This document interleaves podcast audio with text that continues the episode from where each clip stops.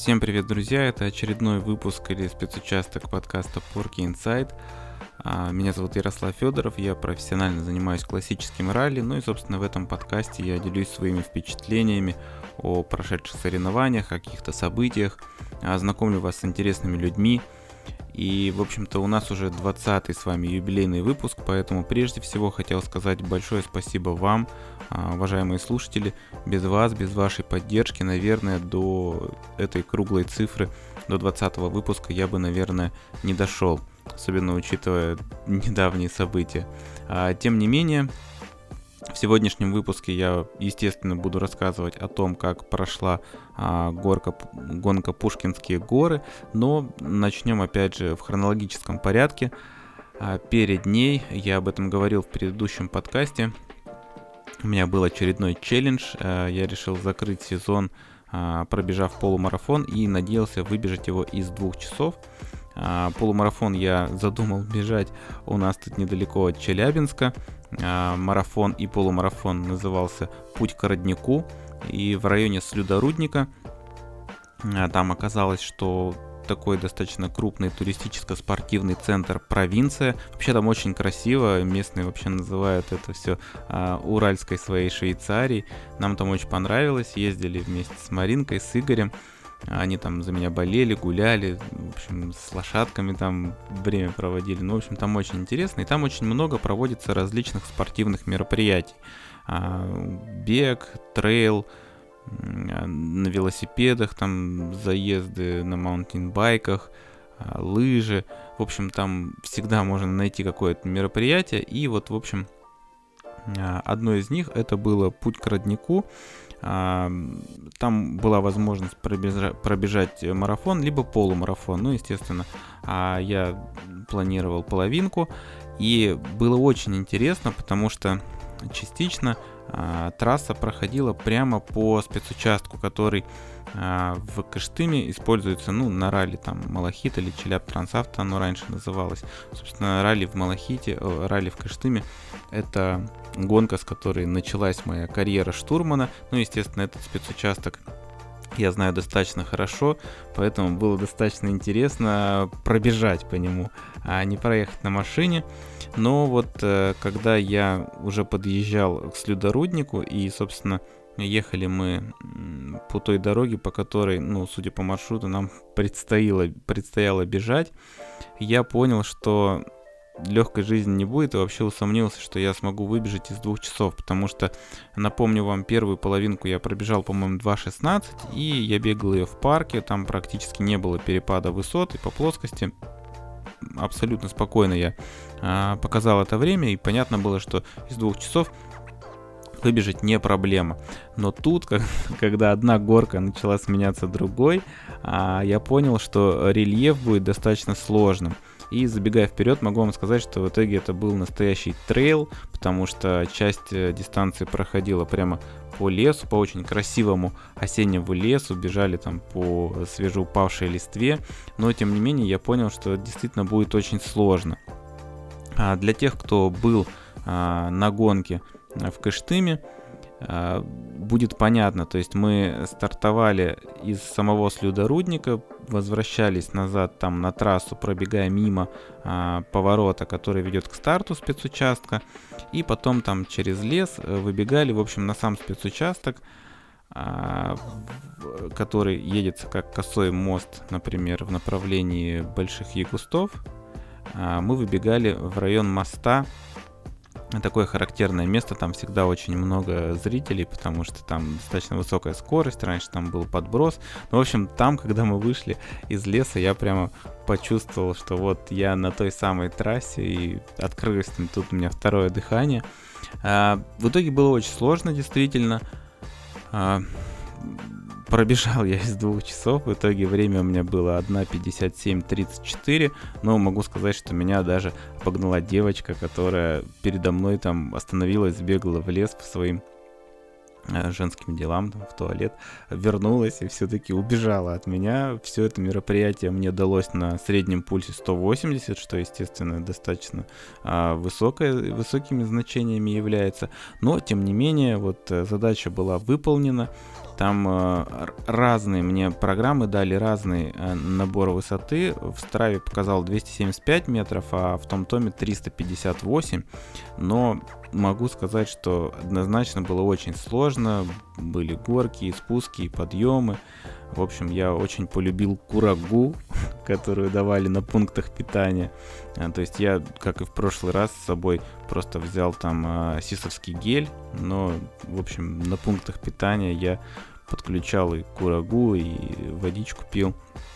А, там бананы, по-моему, были, что-то такое. Вообще, если говорить про организацию мероприятия, было очень круто. Я, естественно, чувствовал там себя немножечко не своей тарелке, а, потому что было видно, что ну, в большинстве своем участники друг друга знают, там большая семья абсолютно разного возраста, и там было два таких уже, ну, дедушки, которые, видимо, э, инициаторы всего этого мероприятия, там прародители, они тоже бежали, причем люди бежали марафон, и реально это очень круто, потому что а, самый значительный перепад высот начинался именно после разворота, который мы делали, если бежали половинку. То есть те, кто бежали полностью дистанцию марафона, они прямо добегали до больших югустов и там разворачивались. То есть они пересекали там границу Европы Азии, например. И там, для тех, кто помнит, опять же, этот спецучасток, они помнят, насколько там значительный перепад по высоте. Поэтому, конечно, очень сложная дистанция. И молодцы все, кто бежал полностью 42,2. Короче, я прямо респектую этим людям. Повторюсь, были абсолютно разные возрастные группы. И девочки, и мальчики, мужчины, женщины, и там, собственно, э, пожилые люди. И все с большим удовольствием, короче, бежали. Сначала собрались, сфотографировались, там покричали, все вместе поприветствовали батюшку Урал. Вот. Ну, в общем, само мероприятие очень крутое, понравилось именно по атмосфере. А, на финиш это не просто финишировал, а бил в гонг. А, тоже такой прикольный момент. Потом все расходились, кстати, по баням. Отдельно там мужская, мужская отдельно женская бани были от организаторов. Э, кормили, по-моему, столовой. Ну, я туда не пошел, потому что мне надо было идти к Марине и к Игорю. Тем не менее, в общем, друзья, если вы где-то в районе Урала планируете что-нибудь авто, ну, спортивное, планируете что-нибудь спортивное, обратите внимание, э, спортивно-туристический центр «Провинция» в населенном пункте Слюдорудник, который расположен недалеко от Кыштыма. Но, в общем, сезон закрыл, из двух часов выбежал, молодец. А, следующая новость, которая была перед гонкой, это долгожданная вообще в раллином а, мире. Пред наконец-то достроил свою предогранту. Команда MR Motorsport, возглавляемая Пашей Щербаковым, наконец достроили свое детище. А, автомобиль тоже из класса Proto, опять же на базе Лада Гранта. Наконец, потому что это был очень долгий процесс, то есть ребята там, например, а, R8 команда а, у Саши Ржевкина уже давно построили прото и практически сезон на нем проехали. Но вот э, Паша был очень нерасторопен. Тем не менее, автомобиль получился очень крутой, визуально очень симпатичный. И Тут очень показательный момент, опять же, как у нас СМИ подхватывают новости, как они их распространяют, как новость одного СМИ просто копируется в другой, а, обрастая дополнительными какими-то нелепыми деталями, то есть когда люди пишут в вопросах, в которых они ничего не понимают. То есть изначально мы говорим о том, что ребята достроили прото, это полноприводный автомобиль на секвентальной коробке передач э, на базе ну, кузов используется, скажем так, от э, Лады Гранты. В итоге был некий просто информационный бум, а, все подхватили эту новость, и в конечном итоге там практически уже сватали ее в чемпионат мира. А, естественно, писали, что автомобиль подготовлен по требованиям международной группы R5 и уже, собственно, будет составлять конкуренцию Citroёn, Ford, Citroёn, Ford, Hyundai, Шкодам, Volkswagen и вообще всем автомобилям, которые выступают а, в этом классе. В общем, анонсировали, что старт автомобиля произойдет уже в 2021 году. Отдельным пунктом идет, что о том, кто поедет в составе экипажа, пока неизвестно, пока информации нет, поэтому, друзья, у меня шанс еще есть, так сказать, прыгнуть в этот уникальный автомобиль. Ну, в общем, поздравляем команду а, MR Motorsport. Э, кстати, о ней я поговорю а, позже еще расскажу, потому что, собственно, именно они обслуживали нас с Артуром а, в Пскове на Пуш-горах. Тем не менее, в общем, долгострой вроде как завершили. А, хотя, в общем, пока мы не увидим ее непосредственно в какой-нибудь гоночке, показав, чтобы она показала какой-то определенный результат, я думаю, тут мы не будем оставить точку в этой истории. А, далее вышел э, традиционно крутой, интересный видеообзор от Ралли Медиа, от Скобарей по поводу финального этапа чемпионата России Ралли Псков. А, в общем, там они анонсировали премьеру на YouTube, и мы как раз уже были э, с Артуром на гонке и сели, посмотрели, ну, как и большинство, в общем, а, спортсменов. Если вы не смотрели ее в прямом эфире, то сейчас она у ребят на канале. Ну и, собственно, ссылочку вам оставлю в описании. Посмотрите. Обзор вышел действительно а, симпатичным. Там очень прикольно а, показан Васька, показано, как он долго шел к этому титулу. Ну, в общем, посмотрите. А, в прошлом выпуске начал вам рассказывать про ситуацию, которая зреет в Федерации, связанная с фейковыми справками. А, в общем, насколько удалось выяснить, все было спровоцировано на кольце. А, там терпение лопнуло, когда кольцевики принесли практически 10, по-моему, или что-то такое, ну несколько, много одинаковых справок, там с одинаковыми печатями, датами, подписями врачей и так далее. Ну и, собственно, Раф сказал, что больше так продолжаться не может. И вот это письмо, про которое я вам рассказывал, а, в котором сказали, что все спортсмены, ну, все справки а, спортсменов, выступающим по национальной э, лицензии D и R, это международная, а, все медицинские справки, которые подавались для того, чтобы получать эти лицензии, они будут проверяться на соответствие. И, собственно, если они фейковые, поддельные, то э, наказание будет суровым. Это там, дисквалификация на следующий год. А единственный способ этого избежать, если у тебя фейковая справка, это оплатить 50 тысяч рублей э, в федерацию, и тогда ты гарантированно, э, ну, гарантируешь, что твою справку проверять не будут, скажем так. Э, как и многие, собственно, я предполагал, что RAF не, ну, как-то минимизирует на самом деле потери, потому что действительно у нас очень мало настоящих справок сейчас, к сожалению, используются спортсменами, и, соответственно, Э, если будут всех дисквалифицировать, то просто никого ни там ни в сборной не останется. В принципе, гонки некому будет гонять, учитывая, что у нас и сейчас не сильно большое количество спортсменов выступает в России. Но, тем не менее, вот э, прошло 16 октября, это дата, до которой включительно нужно было оплатить этот штраф. И, собственно, после 16 вот все ждут расстрельные списки, э, в которых появятся счастливчики, которые получили дисквал. При этом Раф уже начал вроде как звонить народу и предлагать там задним числом, скажем так, оплатить штраф. То есть, э, как будто, ну, я так понимаю, система такая, что э, ты оплатил якобы до 16 оплата не прошла, вернулась, и ты вот сейчас после 16 именно поэтому оплачиваешь, тем не менее оплачиваешь. Но вообще, вроде как федерация настроена решительно, и сейчас, вот, собственно, ждем, э, кто попадет в расстрельные списки. В общем, чем все это кончится, буду держать вас в курсе. А, Далее переходим непосредственно к гонке, потому что сезон вроде закончили, титул выиграли, но нет. Э, Артурочек позвонил и предложил мне промчать с ним финал Кубка России, ралли Пушкинские горы, там же в Псковской области. А, промчать с ним, так сказать, тестовую гоночку в, в перспективе, может быть, это выльется в какое-то дальнейшее сотрудничество. Ну, так, прикататься, посмотреть, в общем, каких-то впечатлений поднабраться. Я, естественно, согласился, потому что и Пушгоры я ни разу не ездил, но очень много хорошего слышал про эту гонку. И интересно было с Артурчиком промчать, потому что Артур явно прибавляет по ходу сезона прибавлял. И вот последние гонки он очень хорошо мчал. Соответственно, Вася его э, тренирует. И тут нам тоже достаточно легко будет выстроить какие-то общие моменты в плане там, как разогнать Артурчика. В общем, принял предложение, полетел в Москву. В Москве сразу от Артура получил набор красивого мерча. Сразу узнал, что мы будем писать э, гонку, э, писать ознакомление аж на Мерседесе. Собственно, потому что, ну, почему бы и не сделать это с комфортом, сказал Артур. Я не увидел повода отказаться. Ну и мы стартовали из Москвы в направлении Пскова.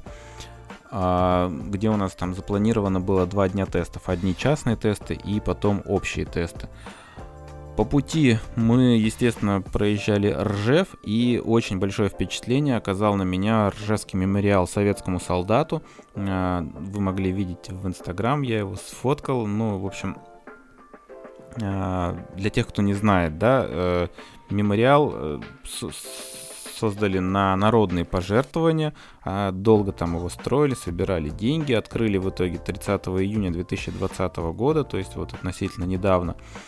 Потрясающая, просто феноменальная там э, скульптура солдата 25 метров, она в высоту, там порядка 80 тонн бронзы на это дело потрачено. И визуально она, конечно, ну, такая, она немножечко напоминает Дементора, если можно такие аналогии проводить, потому что солдат внизу у него у подножья там 35 журавлей и а, по сути такая иллюзия как будто он парит в воздухе а, журавли тоже прикольная тема потому что мне очень нравится ну одна из моих любимых военных песен э, в исполнении Марка Бернеса в частности журавли это изначально стихотворение Гамзатова и вот вроде как одна из отсылок к этим журавлям вот именно из этого стихотворения. Очень там еще есть а, такая Э, черная мраморная плита, на которой написано «Мы за родину пали, но она спасена». В общем, вообще, ну, мне очень понравился мемориал, и почитайте, если вы не в курсе, посмотреть, посмотрите на него, зайдите, у них есть сайт с информацией, там же и про Ржевскую битву рассказано, про то, как этот мемориал создавали, э, как он выглядит. Ну, если будет возможность, обязательно посетите сами, покажите детям, потому что, ну, лишним это точно не будет повторюсь, на меня такое впечатление, конечно, а, очень сильное оказал. А далее у нас были частные тесты и общие тесты. Частные тесты, в принципе, прошли без приключений в штатном режиме. Там использовалось две дороги и дали мы хороший объем. В общем, все остались довольны. Потом были общие тесты и вообще мы изначально не планировали на них ездить, но потом что-то решили поехать. Они просто проходили рядом с местом, а, где мы жили вот на период тестов. Плюс Артур э, знал эту дорогу. Ну и так решили протрясти, несколько проходов сделать. Тем более ребята заверили, что на примере прошлых лет много проходов сделать не получится, потому что всегда очень много желающих, а доп используется в одном направлении, и потом очень длинный а, перегон, чтобы закольцевать этот спецучасток. Ну и, соответственно, там опять начались у нас вопросики. А, в частности, могу вам сказать, что организаторы прямо отдельный регламент тестового спецучастка публикуют там на, на несколько страниц.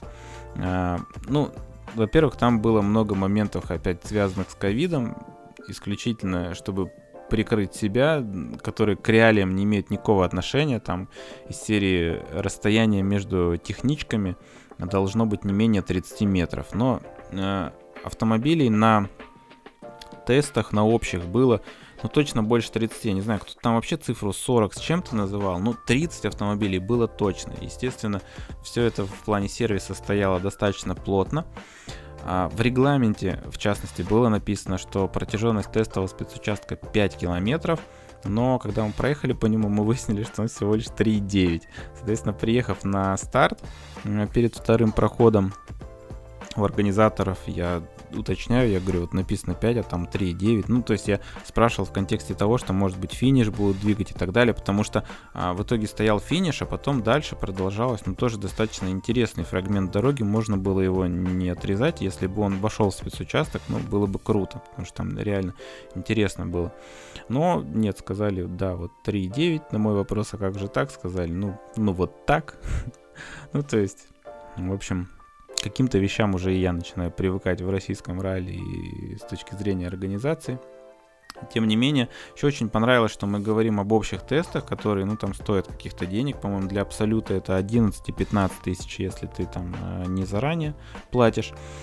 И при этом было ограничено количество проходов. То есть там 6 проходов максимум для каждого. Ну, для тестов вообще я не помню, на каких бы тестах у нас ограничивали количество проходов. Потому что тесты, они на то и тесты, они ограничены только временем, когда они начинаются, когда заканчиваются.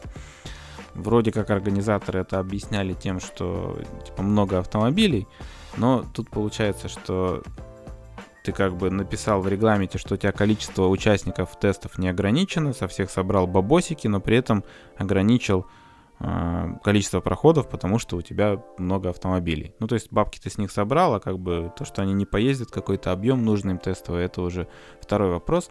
Но, к слову, как-то достаточно все так растянулись по дистанции, и больше шести проходов, в принципе, при желании можно было сделать. Другое дело, что дорогу достаточно быстро разбили, она сильно деградировала, время ухудшалось. Ну и, в общем, мы там, по-моему, всего четыре прохода сделали. Тем не менее, вот, опять же, такой моментик со стороны организации мне не сильно понятный. Потом мы переместились непосредственно в Пушкинские горы, э, в регион, где должна была проходить гонка, а это село Михайловское, это Александр Сергеевич Пушкин, и, естественно, я как заслуженный чтец а, Челябинской области, который в образе Александра Сергеевича выигрывал конкурсы чтецов в школе. А, и вообще люблю, собственно, произведения Пушкина. Естественно, я посетил а, Святогорский монастырь, где расположена могила Александра Сергеевича.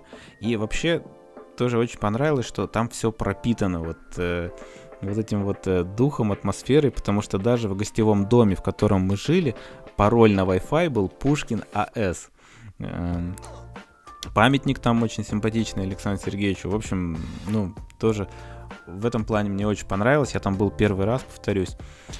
Дальше мы поехали писать дороги, и я понял, про что говорили, говорили ребята, когда говорили, что дороги а, ну, здоровские и сильно интереснее псковских. Они тоже быстрые, широкие, но там есть трехмерность, там есть э, пере... какие-то трамплины, а, собственно, ну, изменение рельефа. То есть вообще я очень сильно после ознакомления пожалел, что финал чемпионата России проходил не на этих дорогах.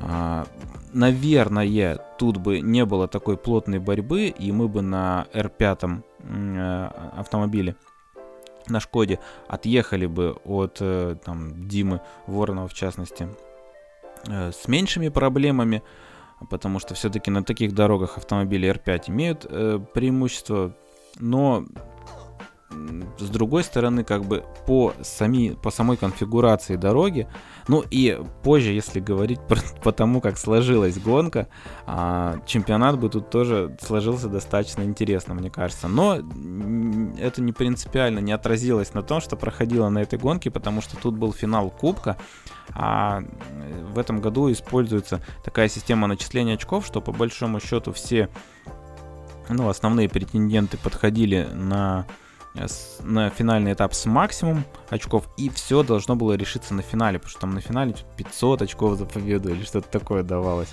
Но так или иначе, собственно, на финале решалось, кто станет обладателем кубка. И, опять же, в итоге оказалось, что обладателем кубка стал вообще не тот, на кого были основные ставки, не один из основных претендентов, но а, это, опять же, говорит о том, что собственно, финал решающий, и тут э, элемент везения тоже очень сильную роль играл.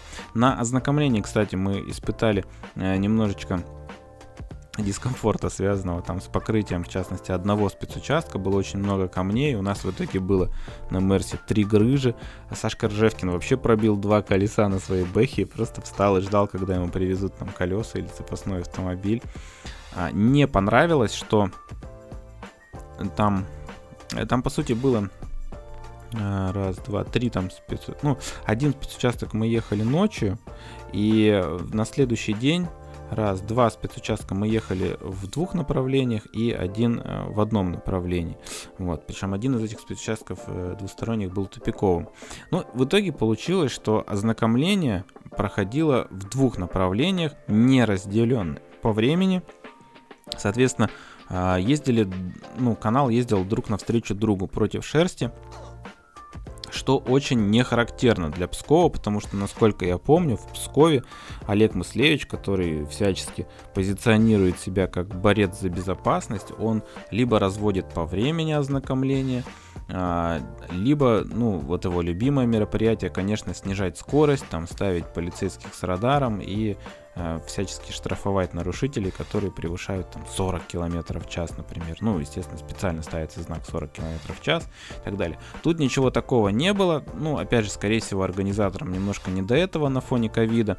Плюс удалось им хотя бы а, разделить а, участников на группы, чтобы все не одним каналом ехали, а все-таки как-то более-менее равномерно по этим спецучасткам разделились. Но могу сказать, что, к сожалению, не все спортсмены, участники понимали, насколько проблематично ознакомление против шерсти в двух в две стороны. И ну, у многих экипажей были определенные сложности, там определенные моменты, когда приходилось там на тоненького разъезжаться, потому что, э, ну, определенные экипажи почему-то считают нужным там ехать во всю ширину дороги в закрытом повороте, хотя знают, что навстречу им могут и ехать также и писаться боевые автомобили. Ну и, собственно, частично ознакомление превращалось не в проверку стенограммы и не в запись ее, а там в увиливание, в отруливание от э, других экипажей, там, покрываясь потом, нервничая и так далее. В общем, э, вот этот момент мне лично на ознакомлении не понравился. Но, тем не менее, прописали э, достаточно большой объем, потому что там, например, 20-километровый доп мы ехали в двух направлениях, это уже 40 под запись, далее и тому подобное. А, гонка стартовала там э, вечером с ночного допа. Ночной доп это, конечно, вещь, которую, ну, мы привыкли видеть зимой, а на летних гонках а, это скорее исключение. Тем не менее, вот тоже такой элемент появился на этой гонке. Он сразу показал, насколько сложно ездить ночью, особенно там а, тем, кто не часто ездит ночью, и ночная, ночные допы, они сразу вскрывают проблемы там со стенограммой, э, с ощущением расстояния, с записью стенограммы, когда ты не пишешь все э, трамплины и перегибы, а они появляются в свете фар. Ну и в принципе э, вот э, ощущение, восприятие пилотом э, стенограммы, информация от штурмана ночью, когда у тебя э, отключается э, там ну, в зрение, когда ты визуально видишь очень ограниченное количество, получаешь очень ограниченное количество информации, конечно, ехать гораздо сложнее, тут и сильно проседают скорости, и, в общем, ночью нужно уметь ездить. Кстати, когда мы ехали на ночной доп, там опаздывающий ноль, ну просто стрелой мимо нас промчался. Мы такие, ну окей, да, автомобиль безопасности, класс. А, и, собственно, ночной доп имеет определенные а, сложности в плане организации, потому что если экипаж сходит, то, ну, в меньшей степени его заметят там другие. Ну, в общем, возникают определенные сложности, и они возникли на этой гонке, потому что, когда мы финишировали, я проверил давление и, собственно, с Артуром пошли смотреть, как едут другие ребята на финишную эту простыню, где пишут результаты. И оказалось там, э, что не финишировал Петров с Верещагиным.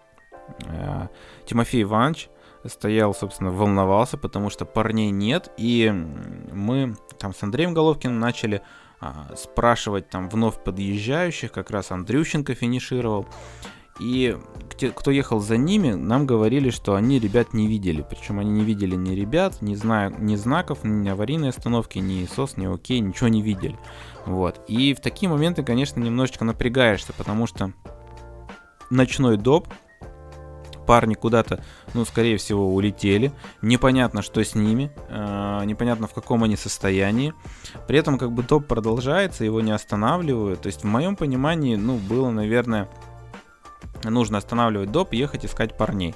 Но позже я спросил там у Гали Полуниной, а, как правильно делать с точки зрения организатора все-таки, потому что тут у меня не сильно а, большое понимание вопроса. Она сказала, что действительно есть некий там дедлайн, а, который организатор, ну, может выдержать, а, потому что скорее всего, там экипаж занимается своими какими-то проблемами, не сразу считает нужным известить организаторов о том, что они сошли. И, в общем, тут так и получилось. Э, чуть позже все-таки там ребята установили знак аварийной остановки и показывали, что все у них окей. Но вот такой момент неприятный, потому что ты не знаешь, что с парнями, начинаешь переживать. И вот этим мне тоже ночные допы не очень нравятся. А тем более, если это ночной доп зимой, там непонятно, куда в снег улетело. Найдут тебя, не найдут тебя, скорее волки какие-нибудь найдут. Тебе, может, и снег набился там в машину. Ну, короче, немножечко это жидковато. Тем не менее, в общем, парней нашли. Но к сожалению, на следующий день они не смогли стартовать, хотя там всю ночь пытались автомобиль э, привести в порядок, но не получилось. А после ночного допа э, пошел следующий день, и там, собственно, достаточно быстро проблемы себе придумал э, Денис Громов, который, ну, боролся до конца в итоге. Они там снесли бетонные столбики и, собственно, сильно повредили автомобиль. А, и финишировали они так достаточно эффектно. У них там не было и частичной морды, и заднее колесо было так э, сдвинуто. Но, тем не менее, они проехали еще там один спецучасток, они доехали до сервиса. На сервисе ребята из команды им восстановили автомобиль. Там Никитос э, Филиппов чуть ли не лично бегал, помогал, там что-то прикручивал. Ну, короче, вот э, экипаж Денис и Юля, они, конечно, такие бойцы. Понятно было, что они были одни из претендентов на кубок. Понятно было, что после этого уже они на победу в кубке не претендуют. Тем не менее, они там и очень отважно прыгнули на этом на косом кривом автомобиле трамплин зрительский. В общем, в номинации «Боец» э, мы присуждаем победу Денису Громову, но с ними однозначно может конкурировать экипаж Дмитрия Горчакова и Виктора Позерна. А, я оставлю вам ссылку на инстаграм Витюни. Там у него лежит видео, очень забавное. Оно очень характерно демонстрирует вообще, за что мы любим ралли, какие эмоции мы периодически испытываем, потому что ребята ехали на, на НФРе, и у них там что-то заклинило колесо или что-то такое. Короче, на скорости 170 км в час примерно у них начались определенные проблемы, и учитывая, что там рядом с дорогой лежит какой-то бетонный блок, деревья, в общем, пацаны испугались и очень эмоционально обсуждали происходящее, вот, но в итоге Дима у нас, это же царь, король контраварии, он там справился с ситуацией и с минимальными потерями парканул автомобиль на пригорочке. Но, в общем, если вы это видео не видели, то обязательно посмотрите. Ссылка в описании. Очень эмоциональная, очень забавная. Для нас гонка закончилась достаточно рано. На третьем спецучастке немножечко ошиблись мы в ретардере. Э, начали сдавать назад, чтобы вернуться на дорогу. И в этот момент у нас срезала заднюю передачу. В общем-то, не сильно большая проблема. Там я выскочил, посмотрел, что можно по полю объехать ну, на первой передаче. Финишировали этот доп, естественно, потеряли там порядка полутора минут. Но потом а, с, с командой приняли решение дальше не продолжать, чтобы не, не жертвовать коробкой передач, потому что там пострадала шестерня, которая в том числе отвечает за охлаждение коробки и, скорее всего, был бы перегрев, и всю коробку потеряли, это просто дорого. Ну и, соответственно, так как все-таки это тестовая гонка, то Артур принял решение, что мы сходим. И было немножко обидно, что мы мало проехали, но тем не менее там определенные эмоции получили, а сэкономленные от э, разрушенной коробки деньги мы там сможем на какие-нибудь тесты лучше потратить. Поэтому, к сожалению, вот э, дальше третьего спецучастка мы уже не поехали.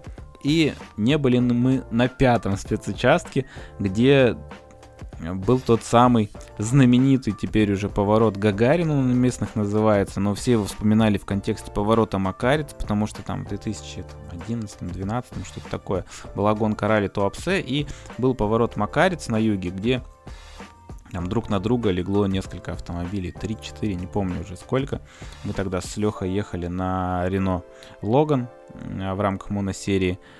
А, и, соответственно, тут, э, короче, сразу появилось видео, а, видео э, от э, персонажа, который называет себя Командор. Такой, э, ну, интересный персонаж на самом деле. Пытается как-то оригинально показывать ралли изнутри, скажем так. Это какой-то аналог, наверное, Porky Inside так немножечко на любителя по форме подачи, но тем не менее вот э, чувак резко оказался популярным, потому что он стоял именно в этом повороте, снимал свой блог, и собственно все эти уборы попали в объектив его э, видеокамеры. Сейчас у него огромное количество просмотров. Видос, ну вот это опять же показательный момент, как у нас работает медиа, что им интересно э, показывать и насколько все это некорректно выходит в плане информации, потому что э, видео начало расходиться по всем СМИ и чуть ли не там то ли по Первому каналу, то ли по России его показывали. Естественно, каждый раз там накидывали в том числе больше, что там ну, то есть изначально в повороте убрался 0 экипаж безопасности и 5 боевых машин, которые там друг на друга так нежно прилегли. В итоге количество автомобилей, которые там сошли, доходило чуть ли не до 10 или больше. И, ну, в итоге, короче, практически все, кто сошли на этой гонке, сошли именно в этом повороте. То есть эм, интересно было читать о том, с, каком, с каким информационным подтекстом это видео попадает в различные СМИ. Естественно, оно везде разошлось там в качестве вирусной рекламы по всем э, группам социальным. И мне его с разных сторон вообще многие присылали. О, вы видел, ты видел, это же ралли, это ралли. То есть кто-то просто присылал в контексте, посмотри, это ралли, ты же им занимаешься. Кто-то в контексте того, что ты вроде как едешь эту гонку, есть ли вы там. Но так или иначе, если вы это видео вдруг не видели, хотя наверняка вы его все смотрели, ссылочку тоже прикреплю в описании. И если анализировать это видео, то хочется сказать о нескольких моментах. Первое это что тут э, все это началось с того, как э, в повороте убрался ноль. Ну, во-первых, почему убирались, да? Э, место вроде как известное, и те, кто ехал эту гонку неоднократно, в частности Артур, э, он знал об этом месте. А, со слов Артура, там просто немножечко такой э, отрицательный профиль э, дороги, автомобиль туда немножко сползает. Экипажи, которые сошли в большинстве своем, это были не сильно опытные экипажи, которые ехали эту гонку первый раз и вроде как э, сказали, что там у кого-то она была некорректно записана, этот поворот.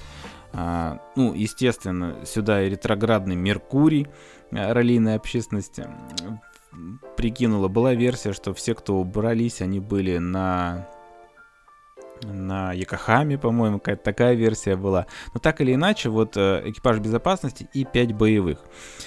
О чем хотел сказать? Первое. Продолжаю настаивать на том, что абсолютно неприемлемо, когда убирается нулевой экипаж. Э, экипаж безопасности существует э, на гонке и должен проехать ее от старта до финиша не для того, чтобы там за бесплатно, потому что, как правило, они не платят стартовые взносы, к сожалению, видят э, в этом возможность бесплатно там потестироваться и погонять. Нет, у них вполне конкретная определенная задача. Они должны проехать всю дистанцию, обеспечить безопасность, предупредить э, зрителей о том, что скоро пойдет боевой канал, про проверить, что дорога в порядке и так далее и тому подобное. Поэтому любой исход э, экипажа нулевого экипажа не по технике неприемлем. И я считаю, что федерация должна сразу на это реагировать, э, отбирать лицензию, как бы, и ну, меры должны быть достаточно жесткими, потому что почему-то люди не понимают степень ответственности, э, если они выступают в качестве автомобиля безопасности. А дальше, собственно, очень интересны действия овощей, зрителей и экипажей, которые там прибирались, потому что, а, со слов Алексея Курносова, это один из самых опытных штурманов в России, которого тоже туда, собственно, э, при, приткнули в этот поворот, его пилот туда привез, хотя Леха вроде как знал об этом повороте, но тем не менее что-то пошло не так. И он был далеко, они были не первым автомобилем, который там сошел, но вот Леха сказал, что из пяти автомобилей, которые там сошли, он единственный, кто поставил знак аварийной остановки. Вообще, в ситуациях, когда в одном месте улетает несколько автомобилей, мне непонятно, во-первых, э, почему это происходит с точки зрения того, что экипаж, который сошел первым, он наверняка заинтересован, чтобы его автомобиль не получил больших повреждений, когда в него въедет другой спортивный автомобиль. Поэтому все вот эти вот а, обиды, если они возможны, на экипаж, который следующим, да, дослал тебе, ну, они немножко некорректны, потому что с точки зрения экипажа, мне кажется, ты должен предпринять все усилия, чтобы другим экипажам сообщить, что тут место опасно и в твой автомобиль приезжать не надо.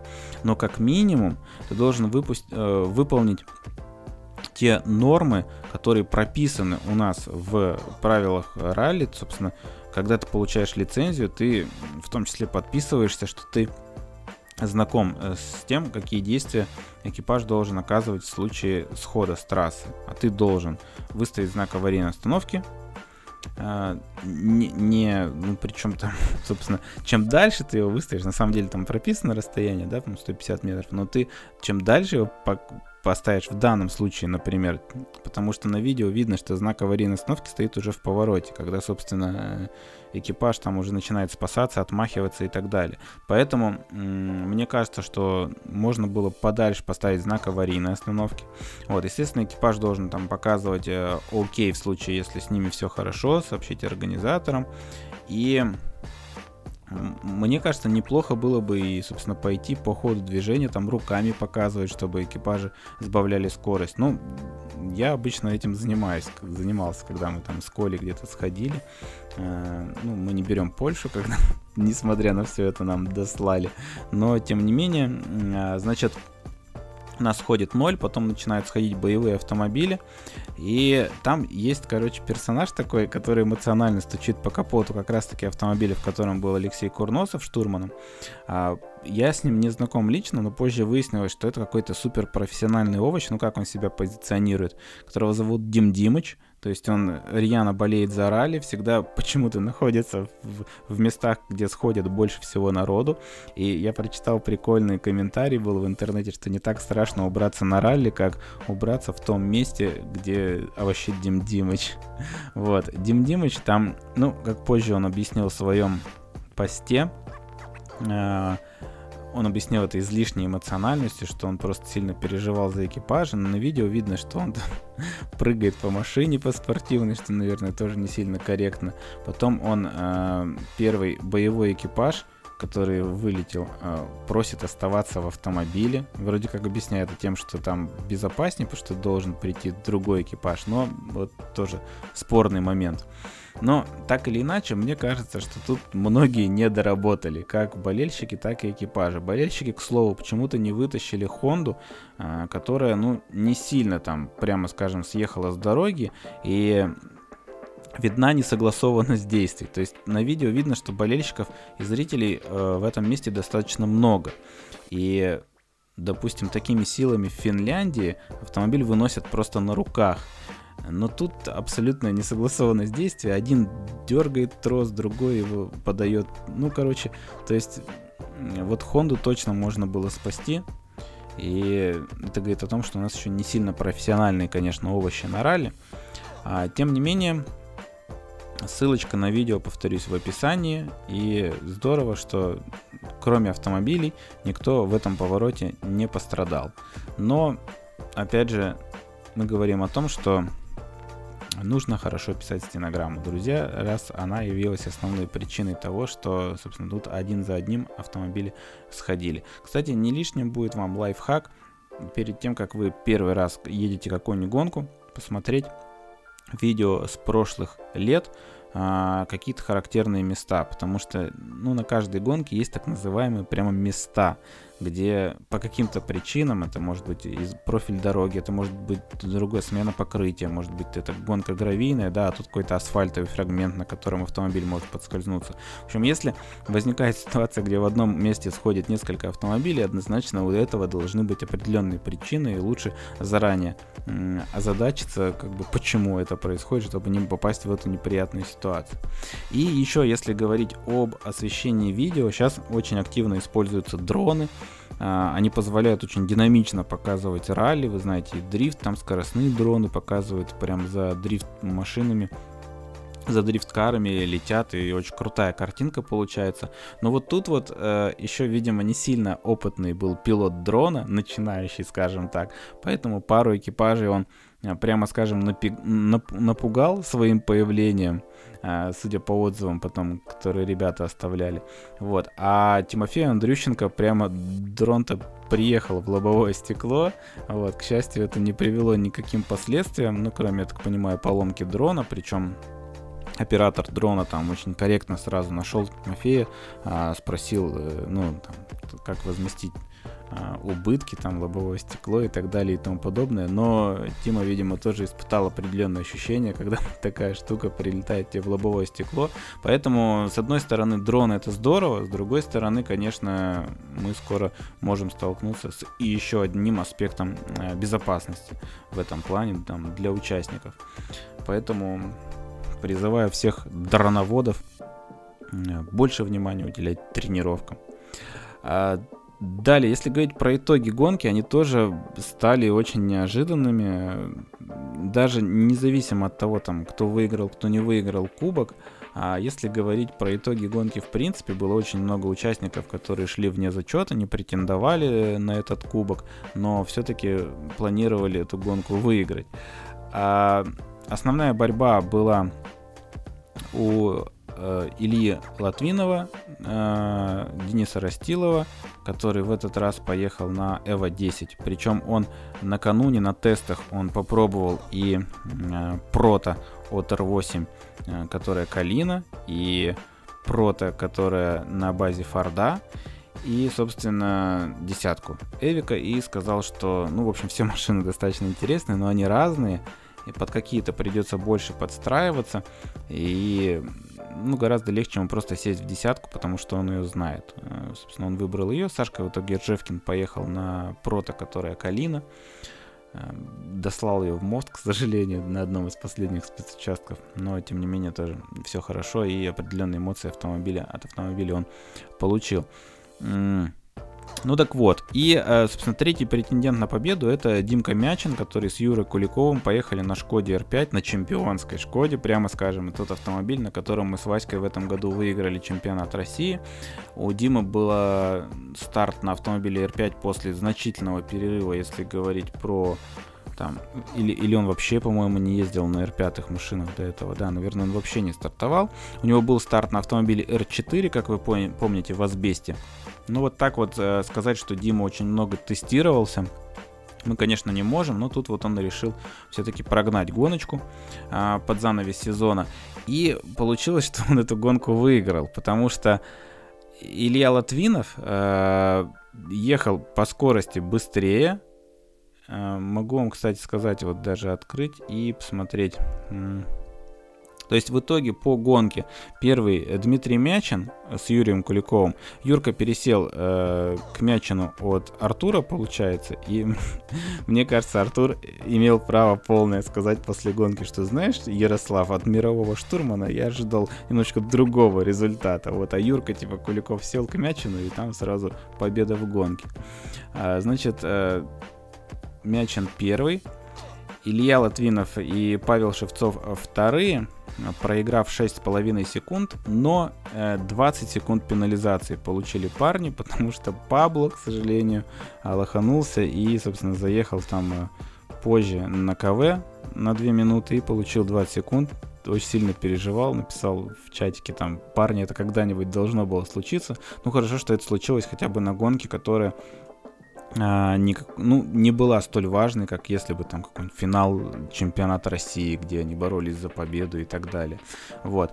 А, третьим стал Денис, который на самом деле должен был быть а, первым, но а, он с отставанием 9,1 от Мячина в итоговом протоколе числится. Но он получил 10 секунд пенализации за то, что он проехал ретардер прямо, один из ретардеров, о чем он честно сообщил на финише и, соответственно, понес заслуженное наказание, поэтому в итоге вот подиум выглядел именно так. Мячин, Латвинов, Растилов. Тем не менее, вроде бы всем гоночка, гоночка понравилась. Понравилась она всем в том числе, потому что был дикий жор после этой гонки, потому что там а, награждали победителей моносерии Lada NFR, там, Lada Cup, которые на NFR едет, едут. А, напоминаю, что это моносерия, которая проходит на одинаковых автомобилей. По сути, это группа R1, то есть почти стандартные автомобили. Э, и в качестве приза победителю по итогам года вручается э, ну, гражданский автомобиль Лада Гранта. И это очень неплохой приз, мне кажется. И вообще очень интересная моносерия. Будет здорово, если побольше быстрых пилотов а, присоединяться к ней в следующем году, потому что она очень активно развивается, она начинает расходиться по регионам, которые им интересны с точки зрения продажи автомобилей Лада. Ну и вы знаете, я всегда за моносерии, потому что на одинаковой технике на первое место выходит именно пилотаж, работа экипажа, стенограмма. Поэтому, друзья, если в следующем году большое количество быстрых пилотов поедет в этой моносерии, и я с удовольствием с одним из них э, просто ради спортивного интереса, процесса, так сказать, с удовольствием бы газнул. Вот, это если говорить про гоночку. К сожалению, мы на этот дикий жор не остались с Артуром, потому что а, там у Артура было день рождения у сына, который он, к сожалению, пропустил из-за гонки, тоже переживал на эту тему, и, собственно, мы сразу поехали назад в столицу, но зато не стояли в пробках. А, если э, говорить об остальных новостях Собственно, говорить мы о них не будем, потому что напоминаю вам, что вы можете подписаться на телеграм-канал rallyzona.ru, э, с которого я в свое время озвучивал вам новости, может быть, еще буду озвучивать, но э, не в этом выпуске. Не вижу смысла просто повторять то, что вы можете прочитать там напрямую. Там и новость о новом автомобиле i20 R5 от э, Hyundai. Они вот недавно представили новый автомобиль. И отмена ралли в Бельгии этап, ну, там, э, э, ралли локальное, которое в том числе планировал ехать Колян, как тестовое перед э, ралли Ипр, который входит в состав чемпионата мира. Но вот ралли Ипр, я думаю, тоже под вопросом, потому что в Бельгии опять там началось, а, ну, там, вторая волна, скажем так, коронавируса, и абсолютно непонятно в итоге, потеряет чемпионат мира еще один этап или нет в этом году.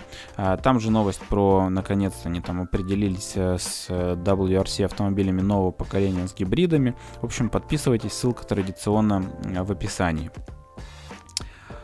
Далее у нас через уже три дня на момент записи подкаста у меня день рождения сначала у Игоря, у Игореша, а потом у меня. Уже год, целый год прошел, хотя вот буквально недавно ралли мы ехали с Коляном в Испании, даемся в этот бетонный блок, и там на утро мне Маринка сообщает, что я стал папой. Уже год прошел, Игореша, конечно, растет на глазах, и ну, очень он у нас такой забавный. На годовщину мы ему приготовили, подарили, ну, подарим автомобиль детский BMW X6M. А, там ребята, большое им спасибо, помогли нам из Краснодара. Иван Чаус а, выписал нам скидончик и прислал, короче, автомобиль Игоряну. Мне кажется, Игоряну очень понравится. В Инстаграм обязательно выложим. Короче, теперь в этой семье BMW есть у всех, кроме меня. А, на мой день рождения, про который, естественно, все забудут на фоне день рождения Игоря, а, примерно в эти даты, я надеюсь, выйдет мое большое интервью, которое мы записывали совместно с Ралли Медиа в Пскове. А, мне кажется, получилось интересно. Не знаю, что в итоге войдет после монтажа а, в основной выпуск, а что нет. Тем не менее, призываю вас мониторить. Ну и ссылочки, когда появится интервью, я раскидаю по своим социальным сетям, там в Инстаграме и так далее и тому подобное.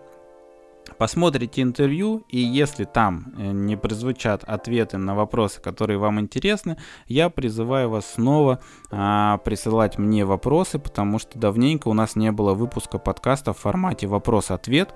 Ну и вот сейчас под занавес сезона, если у вас есть какие-то вопросы, на которые мне а, будет интересно развернуто ответить а, в формате подкаста, присылайте их. А, как это сделать, опять же, в описании, очень важно ну, скажем так, увеличатся шансы, что этот вопрос я не потеряю, если вы его пришлете на электронную почту и напишите в теме письма, что это вопрос в подкаст.